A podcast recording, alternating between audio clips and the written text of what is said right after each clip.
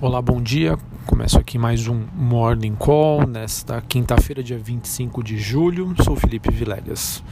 Olhando para o desempenho das principais bolsas internacionais, na Europa as ações sobem, enquanto nos Estados Unidos os futuros norte-americanos ah, mantêm-se perto da estabilidade. Esse movimento acontece antes do principal evento do dia, que é a decisão de política monetária do Banco Central Europeu, a ser seguida pela fala do presidente do BC europeu às nove e meia da manhã. A expectativa majoritária é de uma manutenção da taxa de juros por lá mas o mercado não descarta alguma surpresa né, é, diante dos indicadores de enfraquecimento global que foram divulgados essa semana em relação à Europa e algum sinal de algum possível corte futuro da taxa de juros por lá. Vamos aguardar. Por quê? Em caso de uma surpresa dovish, né, quando a gente fala dovish, é um termo de mercado que sinaliza uma política monetária mais expansionista, né, mais focada no crescimento, com diminuição de juros isso pode fazer com que as apostas de uma queda mais acelerada da Selic aqui no Brasil, que já foram ampliadas né, com a Previdência, com a inflação, ganhariam aí um argumento extra. Tá? Então vamos acompanhar a decisão é, do Banco Central Europeu pode influenciar na decisão aqui do nosso Banco Central no Brasil.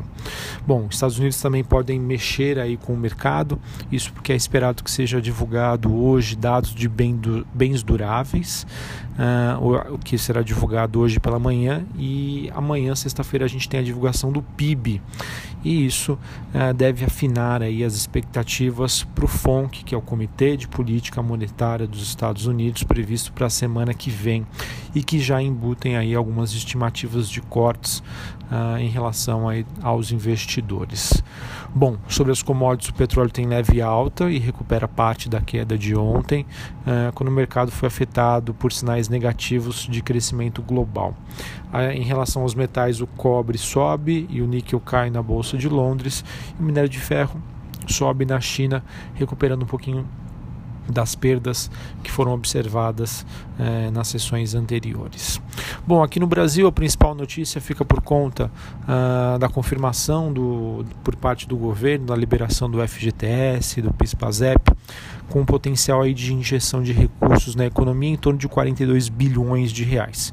Uh, com uma previsão de impacto positivo para o PIB brasileiro em torno de 0,35%. Uh, o que parece insuficiente aí para tentar barrar as apostas eh, de um alívio monetário, ou seja, de um corte de juros aqui no Brasil. Em suma, pegando aqui os principais pontos, né, a liberação do FGTS em 2019 será de 28 bi e em 2020 de 12 bilhões. É, se a gente somar ainda com os 2 bi relativos ao PIS/PASEP, ah, devem ser liberados este ano um potencial de injeção na economia de 42 bi, sendo que 96 milhões de trabalhadores devem ser beneficiados. Ah, pontos importantes que o percentual de rendimento do FGTS destinado ao cotista foi ampliado, tá? Antes era de 50, agora é 100%, é uma notícia positiva. É, também foi sinalizado o saque aniversário, que concede aos trabalhadores, a partir de 2020, a possibilidade de sacar anualmente um percentual do seu saldo. Tá? Lembrando que ele pode é, escolher né, pelo saque aniversário ou pelo, é, pelo plano atual. E se ele quiser né, fazer mudanças né, e depois voltar, essa volta, né, essa mudança entre os planos pode só acontecer a cada dois anos, que é um período de carência. Tá? Ah, em relação a 2019, a Caixa Econômica Federal fará o pagamento do saque de 500 reais entre 2019 e março de 2020. Importante dizer que para quem é cotista, quem, perdão, cotista não, né, que tem conta na Caixa Econômica, esse pagamento será feito de maneira automática, tá? 500 reais por conta, ativa ou inativa. É, então, se você hoje tem conta na Caixa e não quer receber o recurso, entre em contato com o seu banco, tá? É, no caso a Caixa Econômica Federal. E também outro ponto é que não haverá uma alteração da multa de 40% em caso de uma demissão sem justa causa. Isso chegou a ser especulado pelo mercado, uh, por alguns analistas, mas não foi confirmado. Isso não vai acontecer em relação aí a essa nova mudança da, da possibilidade de utilização do FGTS.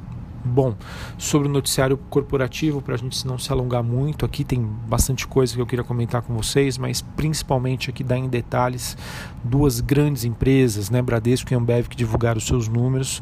Uh, o lucro recorrente do Bradesco que teve uma, uma alta aí quase em linha com o esperado no segundo trimestre e acabou refletindo aí maiores receitas por empréstimos e prestações de serviços, além de uma melhora na qualidade uh, da sua carteira e maiores desembolsos aí de crédito, sinalizando aí um ciclo benigno de lucratividade para a indústria bancária do país. Tá? Podemos dizer que foi um resultado aí positivo.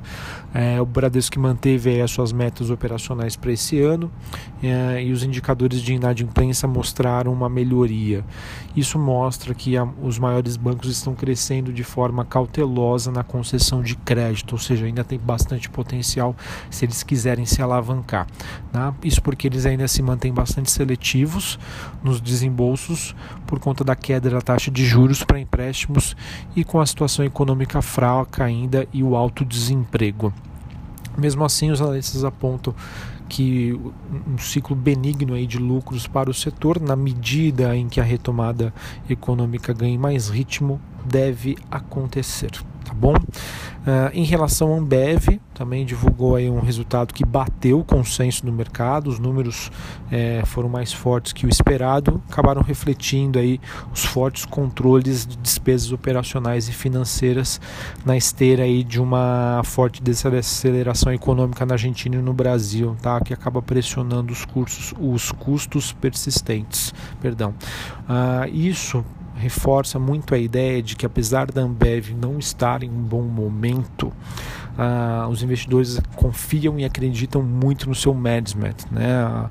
quem compõe a equipe de gestão da Ambev, que estão conseguindo aí, entre aspas, tirar, tirar leite de pedra. Bom, enfim, os números também refletem de igual maneira uma base de comparação um pouco mais fraca, tá? Isso é bem verdade, por conta da greve dos caminhoneiros do ano passado, que fez com que os custos de logísticas disparassem e também o consumo de bebidas despencasse entre maio e junho. Tá? A base de comparação não é positiva, mesmo assim os números acabaram surpreendendo aí o mercado. A empresa mostrou aí um ganho de fatia de mercado nos segmentos premium no norte do Brasil, tá? isso que ela perdeu bastante, que foram também ofuscados por maiores custos do alumínio e da cevada no trimestre. Ou seja, essa combinação acabou levando aí com que o EBITDA, potencial de geração de caixa da unidade uh, da Ambev aqui no Brasil, caísse 8,5%.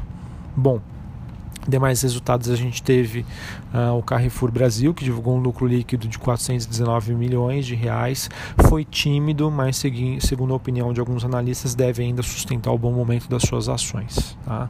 Importante dizer que o seu CFO do, do Carrefour Brasil disse que a companhia ganhou participação no mercado no segundo trimestre, o que pode ser considerado aí positivo. Tivemos também o Grupo Pão de Açúcar divulgando um resultado forte, com EBITDA ajustado, ou seja, potencial de geração de caixa, superando as estimativas do mercado. E Energias do Brasil, que de acordo com a média compilada aqui pelo Bloomberg, teve um lucro líquido ajustado que frustrou a menor estimativa, tá? Foi menor do que os investidores estavam esperando. Além disso, é esperado para hoje a divulgação dos balanços de Eco Rodovias, Ecor 3, Fleury, FLRY3 e Minerva BIF 3 uh, após, a, após o fechamento do mercado. Importante dizer também que a Petrobras divulga o seu relatório trimestral de produção e vendas do segundo trimestre de 2019, após o fechamento de hoje, e isso é bastante interessante porque é a primeira vez que a companhia informa os seus dados de produção e vendas do trimestre antes do seu balanço financeiro. Tá? Isso é um evento muito importante, mostra a preocupação com a transparência da companhia, está uh, tentando ganhar credibilidade. Então, apesar aí não olhando somente para o resultado para o número em si, mas isso acaba sendo aí um evento bastante interessante. Tá?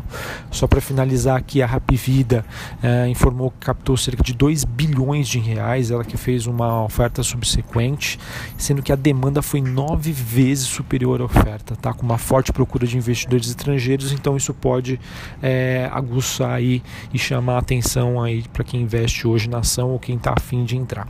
O papel saiu a 42,50, ou seja, com desconto aí de 2% sobre a cotação de fechamento de ontem. Além disso, a Movida é, precifica hoje a sua oferta. Tá bom? Então é isso. Uh, vejam aí que tem bastante notícia, né? o mercado segue bastante agitado em relação aos balanços corporativos. Um abraço a todos, uma excelente quinta-feira, até a próxima, valeu!